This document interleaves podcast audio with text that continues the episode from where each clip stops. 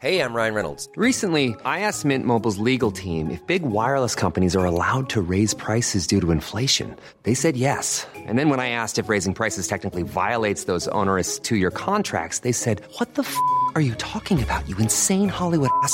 So to recap, we're cutting the price of Mint Unlimited from $30 a month to just $15 a month. Give it a try at mintmobile.com slash switch. $45 upfront for three months plus taxes and fees. Promo rate for new customers for limited time. Unlimited more than 40 gigabytes per month. Slows. Full terms at mintmobile.com. Bonjour docteur, bonjour, Brigitte. Euh, vous revenez ce matin, et vous avez raison à mon sens, sur euh, ce qui s'est passé en Ukraine, cette histoire. La petite Elina, 6 ans, serait morte de peur Mm. en Ukraine. 6 ans. Alors, euh, ce n'est pas seulement une expression, on en avait déjà parlé, Mm. euh, mais on peut vraiment mourir de peur? Oui, on peut vraiment mourir de peur, on peut aussi mourir de chagrin, on peut aussi mourir de joie. Euh, en fait, il faut comprendre que le cerveau et le cœur sont intimement liés. Et lors d'une grande émotion, le cerveau va commander à nos surrénales, des, des- des glandes qui sont au-dessus des reins, de sécréter ce que l'on appelle des catécholamines. Ce sont des substances du stress, de l'adrénaline, de la noradrénaline et de la dopamine. Et en fait, ces substances, elles peuvent agir sur le cœur et elles vont agir d'une certaine manière un peu différente de ce qui se passe dans l'infarctus, mais ça va provoquer ce qu'on appelle un faux infarctus.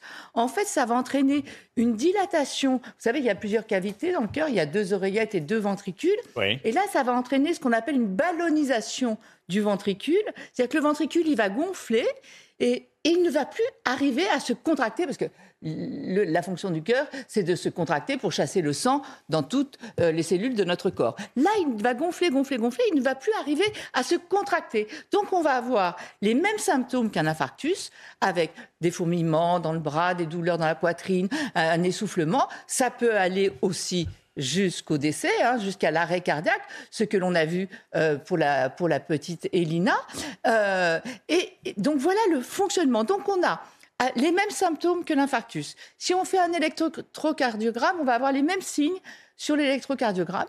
Mais si on regarde les artères, ce que l'on fait quand il y a un infarctus, puisque l'infarctus est dû à une artère qui se bouche, et donc le, le- tissu euh, du, du muscle cardiaque ne peut plus, n'est plus irrigué, ne peut plus fonctionner. Ça, c'est le fonctionnement d'un infarctus. Là, les artères, elles sont tout à fait normales. Donc, ça vient pas du tout de ça. Ça vient de ces substances qui sont libérées lors d'un grand, stress. Et quand on fait une échocardiographie, quand on regarde le cœur avec une, sonde pour voir à quoi il ressemble, eh bien, on s'aperçoit qu'il y a un gros ventricule. Je vais vous montrer ça sur un schéma. Ça, c'est sur l'échocardiographie. On le voit bien. Vous voyez, à gauche, c'est le cœur. Et en fait, ça, s'appelle aussi le syndrome de Takotsubo. Ça a été découvert euh, dans les années 90 au Japon et ça ressemble à une amphore. Et cette amphore sert de piège à poulpe. Mais ça, c'est pour la petite histoire. Regardez à gauche sur ce schéma un cœur normal. Regardez à droite ce qu'on appelle le cœur brisé, le takotsubo. Le ventricule est complètement ballonisé par rapport au ventricule qui est à gauche sur un corps normal. Voilà de, quoi on peut mourir justement quand à un moment. Attention, euh, c'est c'est 4% des syndromes du cœur brisé qui peuvent aboutir à un arrêt cardiaque.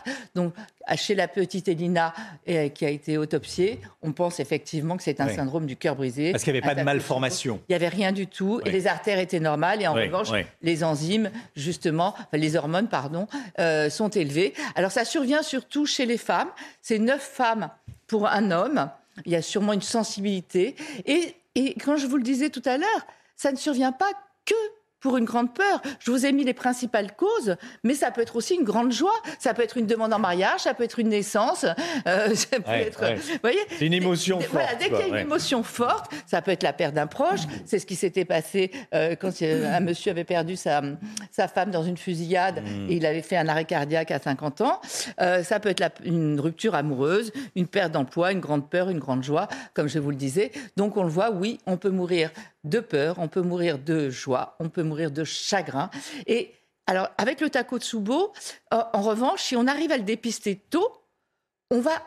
euh, après, il n'y aura pas de séquelles du tout. Il n'y aura rien. Il suffit après d'arriver à gérer son stress, ses émotions, etc. Et finalement, après, ça s'oublie comme un chagrin d'amour.